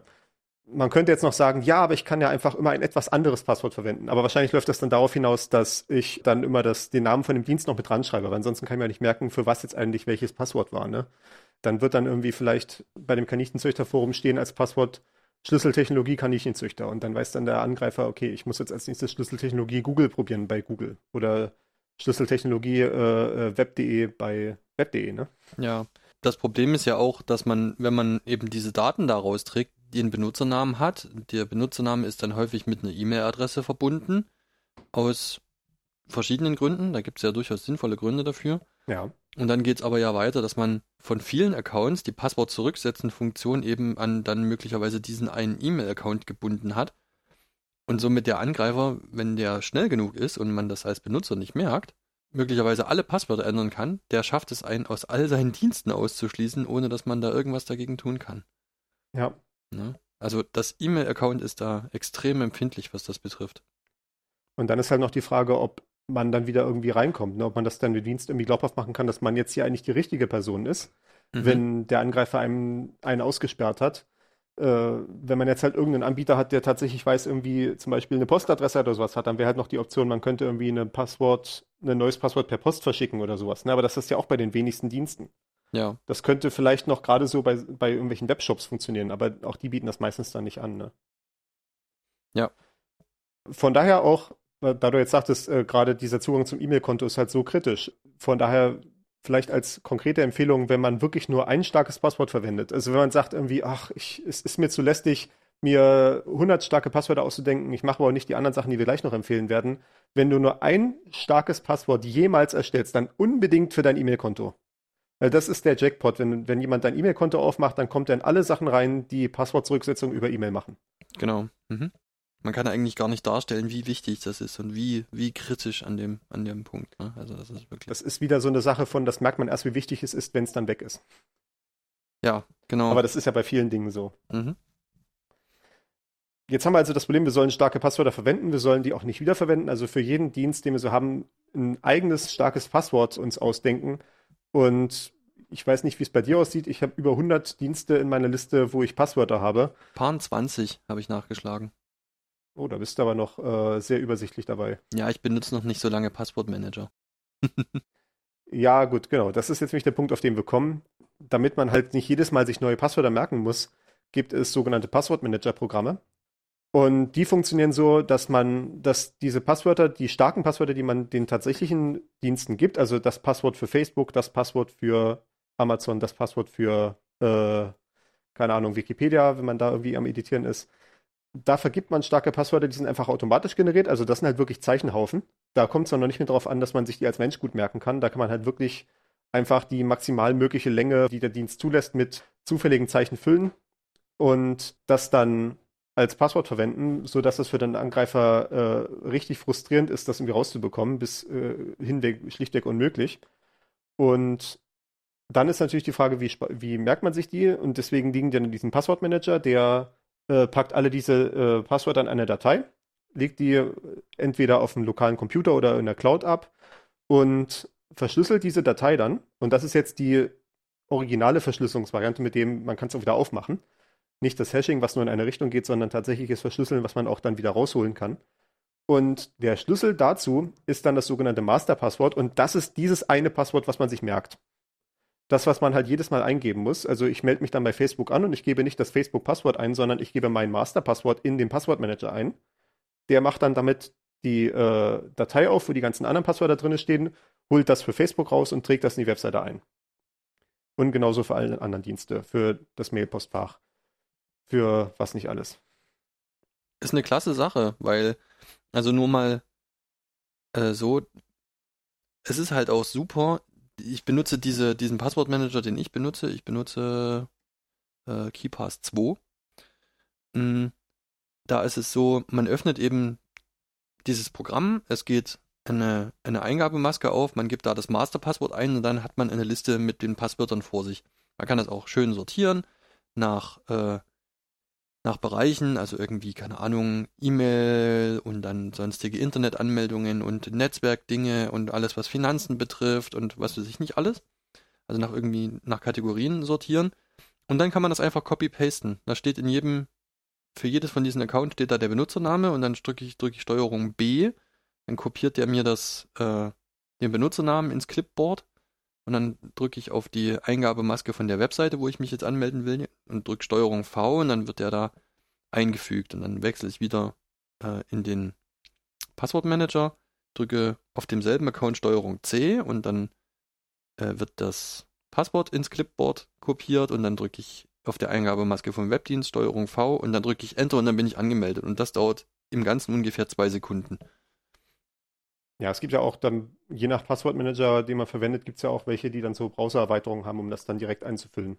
Oder das, ja, das ginge theoretisch auch, das benutze ich nicht, aber ja, könnte ich auch machen, ja. Genau, du hattest jetzt schon KeyPass erwähnt. Also KeyPass ist so ein bisschen verwirrend, weil das ist so eine ganze Familie von Programmen. Äh, mhm. Äh, du hattest jetzt gesagt, du verwendest dann wahrscheinlich das originale KeyPass. Äh, ich empfehle tendenziell mal KeyPass XC. Das ist einfach ein äh, anderer Entwicklungszweig davon. Also da hat irgendjemand mal sich dieses äh, Programm, das ist ein Open Source Programm, mal genommen und ein anderes Team hat das weiterentwickelt und äh, ich glaube, so KeyPass und KeyPass XC sind so die beiden aktiven äh, äh, Zweige von dieser ganzen Historie, die noch weiterentwickelt werden. Und das sind beides Programme, die alles lokal ablegen. Also korrigiere mich, wenn ich falsch liege, aber soweit ich das weiß, äh, liegt das dann halt alles lokal rum. Und das ist zumindest die Standardvariante, ja, auf jeden Fall. Ich bin gar nicht sicher, ob es da noch andere Möglichkeiten gibt. Aber das ist die Standardvariante, ja. ja. Äh, das ist natürlich super, wenn man nicht von irgendwelchen Diensten abhängig ist, äh, von irgendwelchen Cloud-Diensten, die eventuell dann irgendwie nicht mehr verfügbar sind irgendwann oder irgendwann plötzlich sagen, hoppla, wir kosten jetzt irgendwie teuer Geld. Auf der anderen Seite ist man natürlich dann auch verantwortlich dafür, diese Passwortdatei ordentlich zu sichern, also davon irgendwie Sicherungskopien zu haben für den Fall, dass der PC kaputt geht oder das Haus abbrennt oder was nicht alles, ne? Weil irgendwie das Letzte, was ich irgendwie haben möchte, wenn mein Haus abbrennt, ist, dass irgendwie äh, auch noch alle meine Zugänge zu E-Mail und äh, Online-Banking und was nicht alles weg sind. Ja, ja. Das ja, stimmt. Von daher da muss man dann man einfach Sicherungskopien ja. haben. Das mhm. werden wir, glaube ich, vielleicht irgendwann in irgendeiner anderen Servicefolge auch mal besprechen. Ja. Ähm, genau, das ist also auf dem lokalen PC, dieses KeyPass oder KeyPass XC. Und? Äh, wenn man es stattdessen in der Cloud haben möchte. Moment. Und äh, warum ich das KeyPass 2 benutzt habe, ist, weil es eine Android-App dafür gibt. Und das ist auch sehr bequem. Da öffne ich die App, gebe das Masterpasswort ein und gehe auf den jeweiligen Account. Dann wechsle ich äh, auf zum Beispiel meine Webbrowser-App, wo ich mich dann anmelden will. Und dann habe ich in dem Dropdown-Menü von Android kann ich äh, auswählen, ob ich jetzt den Benutzernamen oder das Passwort in, den, in die Zwischenablage kopieren will und das dann wieder einfügen in die, in die Anmeldezeile. Also das ist, selbst auf dem Handy ist das äußerst angenehm zu benutzen. Wie läuft das dann mit dem Abgleich zwischen PC und Handy? Den mache ich händisch. Aber den könnte ja. man natürlich äh, irgendwie machen, ja. Aber das genau, mache ich tatsächlich dann, händisch, ja. Das ist dann halt die, die Grenze an der Stelle. Deswegen wollen die Leute tenden, die meisten Leute tendenziell irgendwas, was in der Cloud basiert, weil du dann halt auf allen Geräten, die du irgendwie hast, dich anmelden kannst in deinen Cloud-Passwort-Manager-Account.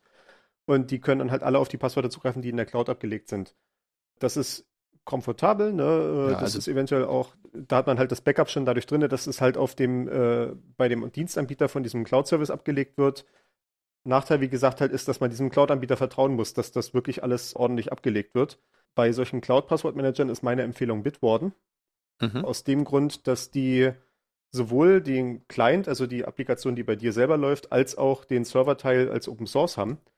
Und das Geschäftsmodell daran besteht halt, dass die dir halt äh, einen Server anbieten, wo du halt, äh, den du halt nutzen kannst für ein bestimmtes Entgelt. Du kannst aber auch diesen Serverteil dir nehmen, wenn du technisch kompetent bist oder wenn du jemanden kennst, der technisch kompetent bist und diesen Serverteil selber bei dir laufen lassen auf deiner eigenen Infrastruktur. Ja, oder auf dem, äh, bei der befreundete Nerd lässt das dann einfach bei sich laufen und genau. man greift dann darauf zu, ja. Also wenn man, wenn man auf einen befreundeten Nerd Zugriff hat, dann äh, ist das eine Option, die man durchaus mal untersuchen kann. Mhm. Der befreundete Nerd selber wird wahrscheinlich sowas verwenden wie PASS, also PASS einfach, was ein Kommandozeilenprogramm ist, was relativ große Popularität erlangt hat in den letzten Jahren. Deswegen haben wir das auch mal mit verlinkt, auch wenn das wahrscheinlich für diese Zielgruppe unseres Podcasts hier äh, ein bisschen zu weit geht. Ja. Da, ja, das soll nicht das Ziel sein hier. Es geht ja eigentlich erstmal nur darum, Ja. darzulegen, was man da so für Möglichkeiten hat, ja. Genau, bei der Liste von Hinweisen äh, haben wir noch zwei weitere. Passwörter nicht mit anderen teilen, auch nicht nur mal schnell. Das ist ja so ein klassischer Scam, dass man irgendwie an, man sitzt irgendwie auf Arbeit irgendwie so, versucht irgendwie zu arbeiten oder was nicht alles und kriegt dann so einen Anruf. Ja, hallo, wir sind die IT-Abteilung, wir müssen mal Ihr Passwort, sagen Sie uns mal Ihr Passwort zur Überprüfung, ne? Wir müssen hier irgendwie was unter Ihrem Benutzernamen irgendwie reparieren oder was nicht alles, ne? Das ist Und- Quatsch. Okay. Ja, genau. als, als jemand, der sich mit dem Kram auskennt, versteht man halt, dass das Quatsch ist, weil äh, so funktionieren halt Computer nicht. Ne? Also, äh, wenn, wenn, wenn du halt ein System hast, was mehrere Benutzer kann, dann hast du so gut wie immer in irgendwelcher Form administrative Benutzer, also Benutzer mit hohen Rechten, die halt einfach auf alle Daten Zugriff haben. Die brauchen nicht dein Passwort dafür, um an deinem Benutzerkonto irgendwelche Konfigurationen vorzunehmen, sondern das Passwort ist ja nur, um halt zu sehen, dass du du bist und dass, dass du dann halt deine Rechte ausüben kannst. Die haben halt Rechte unabhängig davon, die eventuell sich auch auf dein Benutzerkonto erstrecken. Von daher ist das Quatsch. Und das Problem ist halt nicht nur dieser konkrete Scam, sondern halt auch, ne, wenn ich sage, ich habe irgendwie ein Passwort, was ich mit anderen Leuten teile. Zum, zum Beispiel irgendwie mehrere Leute haben vielleicht einen Podcast zusammen und äh, haben dann irgendwie einen Twitter-Account zu diesem Podcast und alle haben das Passwort für diesen einen Twitter-Account. Ist auch nicht so eine super Idee. Mhm. Ich, ich glaube, bei Twitter geht das gar nicht anders. Ich bin mir nicht sicher, ob das da irgendwie noch so Funktionen gibt, dass irgendwie mehrere Leute mit mehreren Zugängen einen einzigen Twitter-Account bespielen können.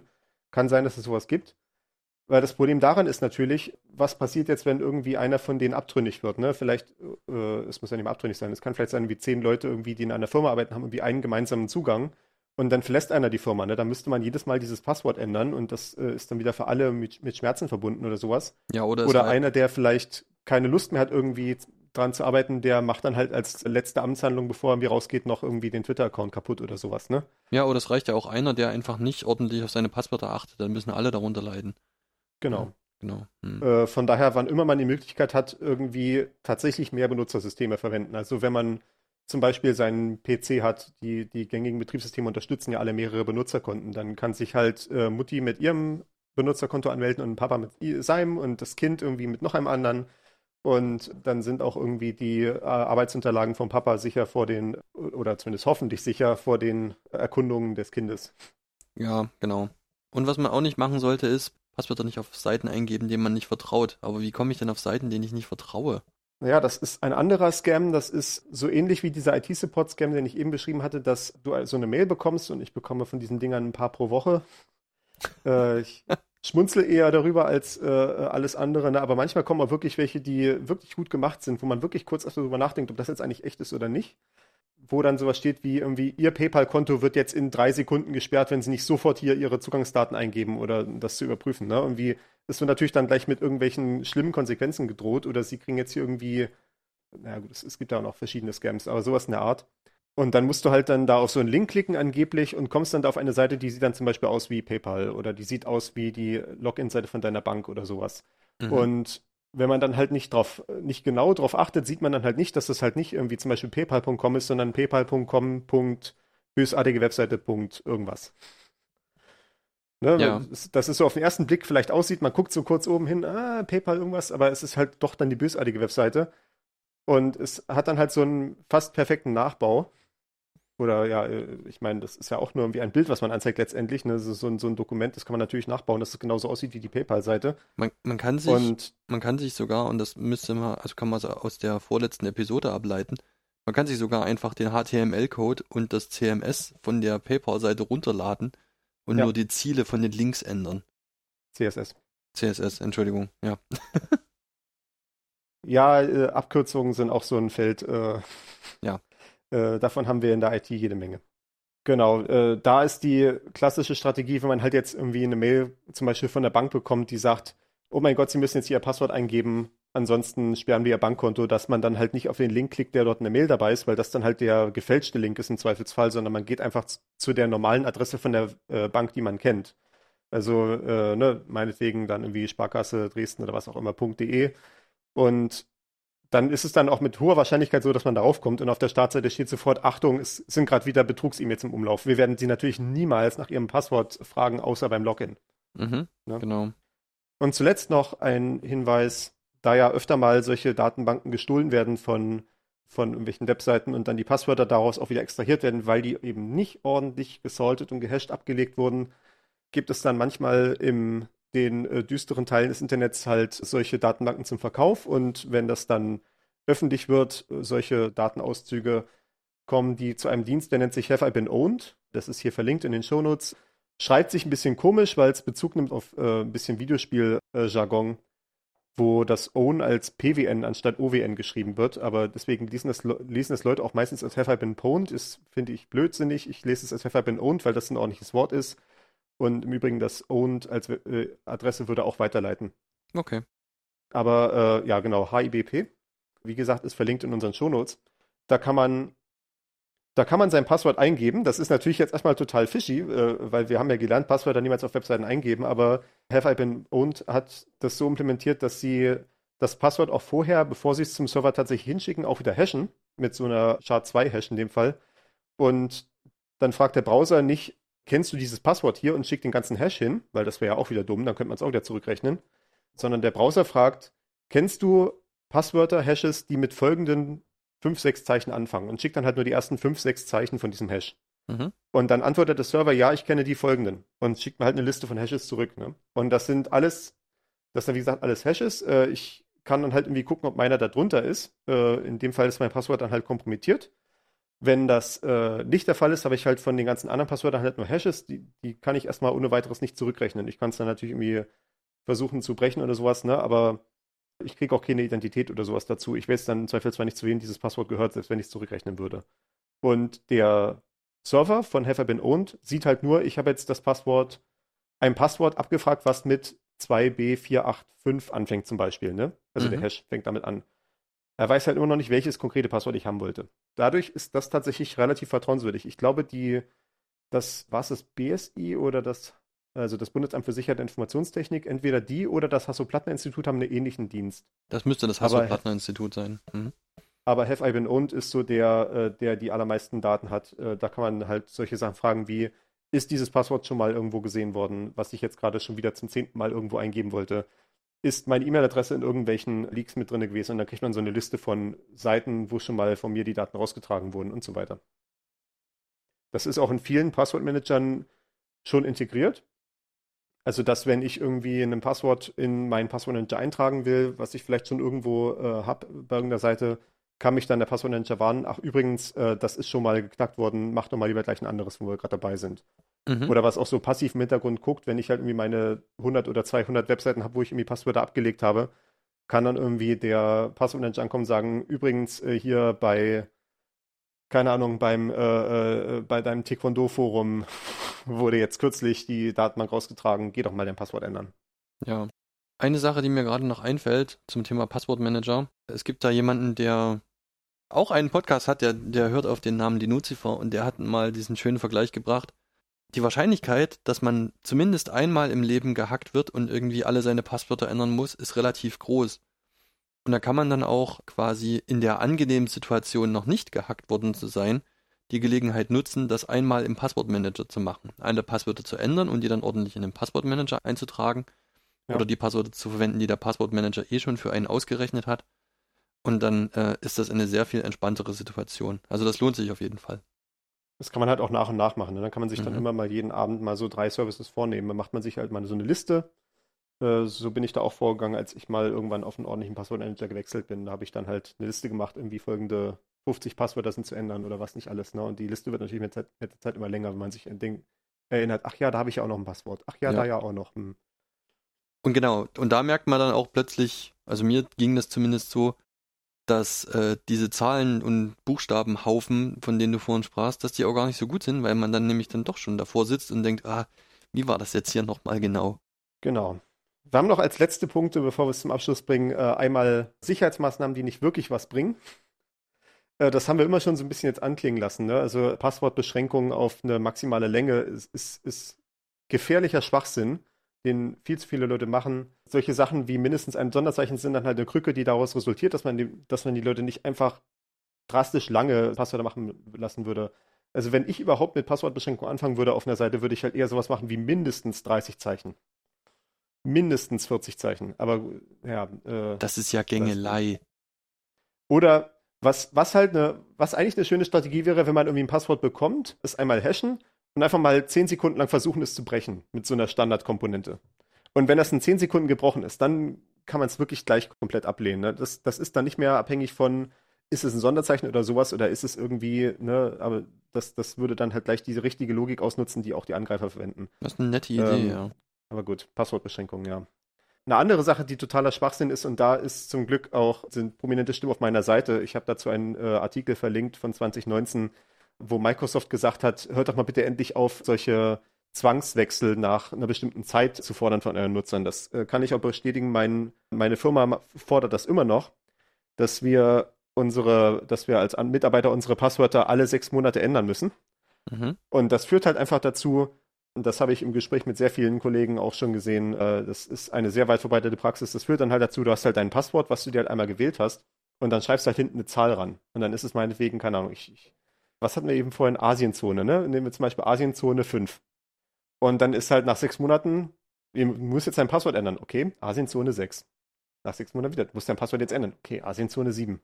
Das ist natürlich genau null extra Sicherheit, weil das natürlich der Angreifer als allererstes probieren wird. Wenn Asienzone 6 nicht probiert, okay, probieren wir mal Asienzone 7.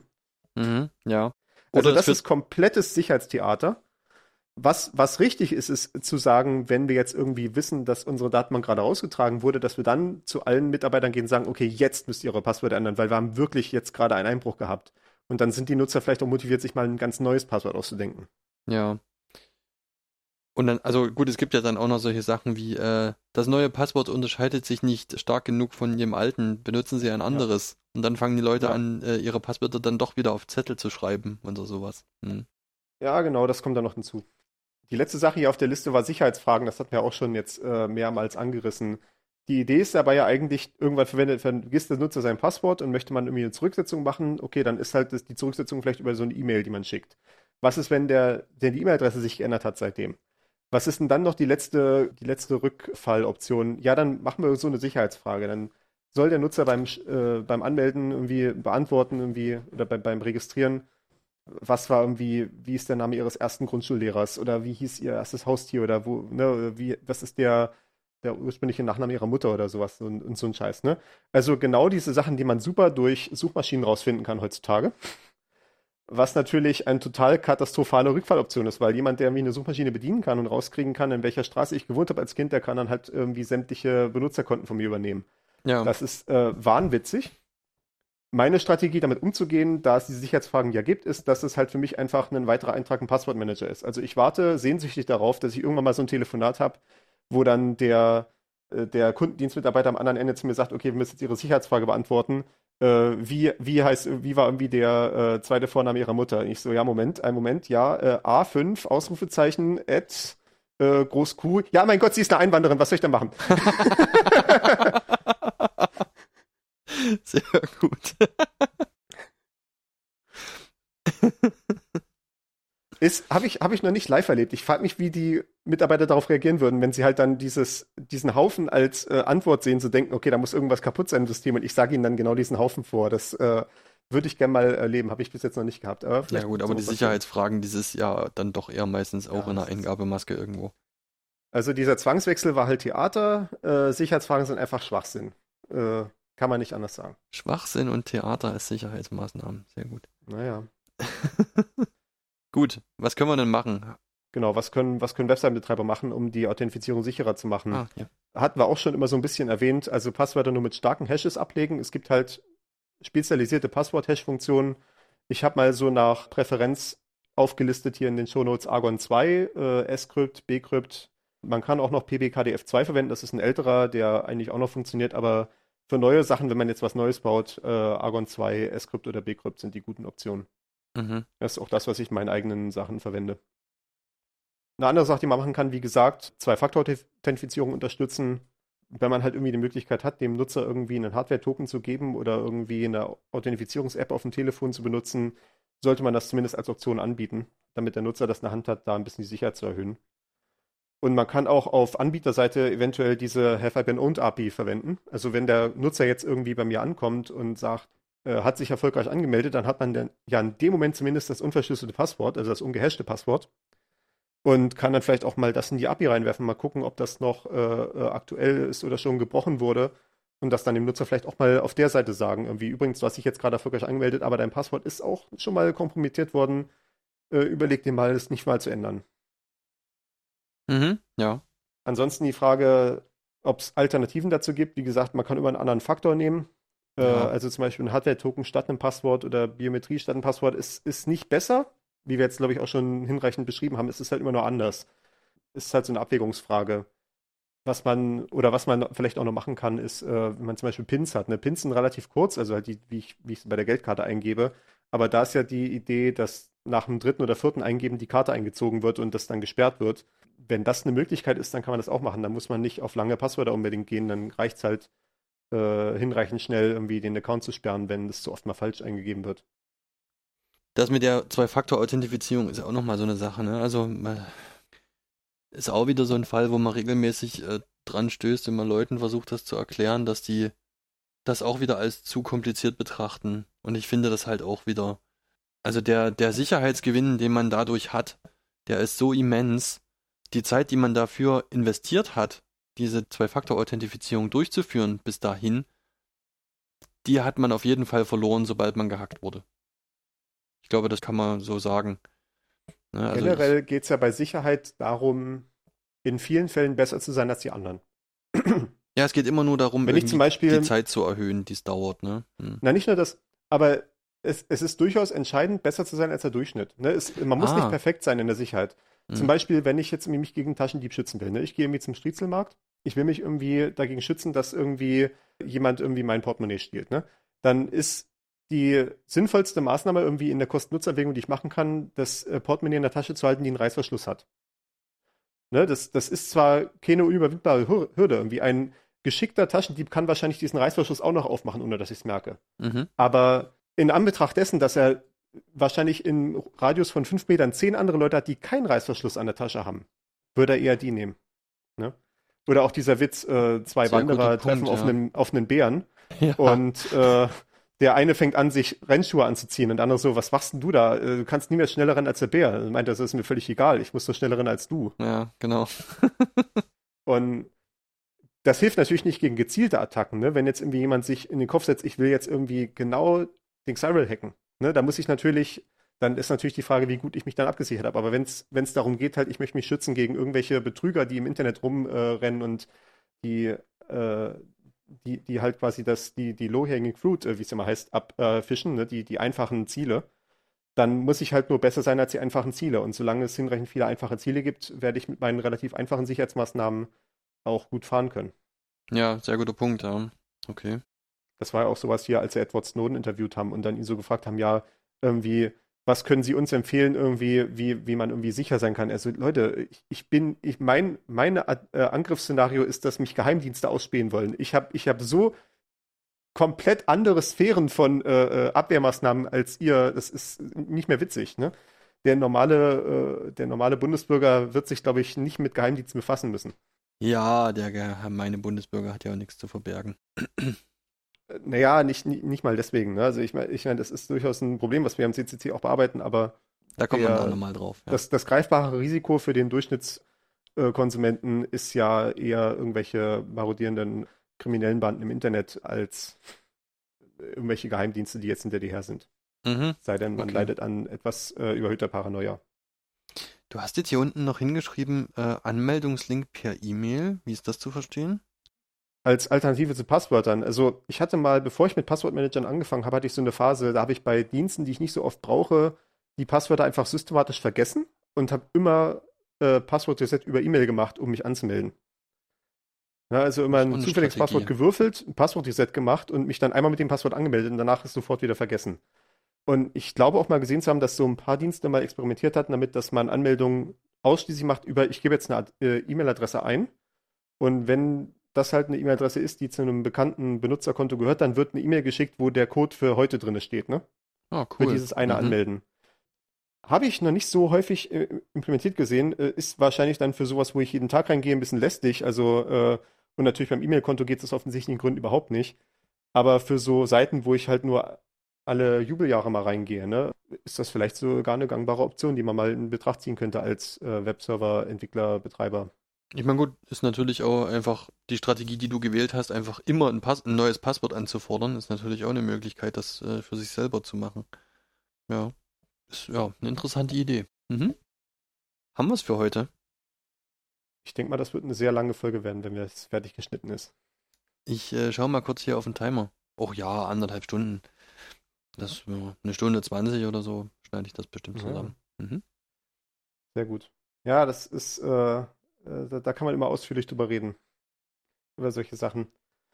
Vielleicht werden wir es irgendwann, äh, ich, ich, ich habe ja als Projekt im Hinterkopf, irgendwann mal auch mal so eine Webseite mit Hinweisen zu bauen, wo man halt einfach mal so alle Themen irgendwie und dann irgendwie eine Seite mit Empfehlungen kriegen. So Thema Passwörter, was sind irgendwie die aktuell gültigen Empfehlungen? Thema Backup, was sind die aktuell gültigen Empfehlungen? Thema Betriebssystem-Updates, all solche Sachen, ne? Müs müsste man mal machen. Mhm. Nenn es am besten notfallnummer.de. Ja, genau. okay. Soll man Sack zumachen? Das können wir auf jeden Fall machen, ja.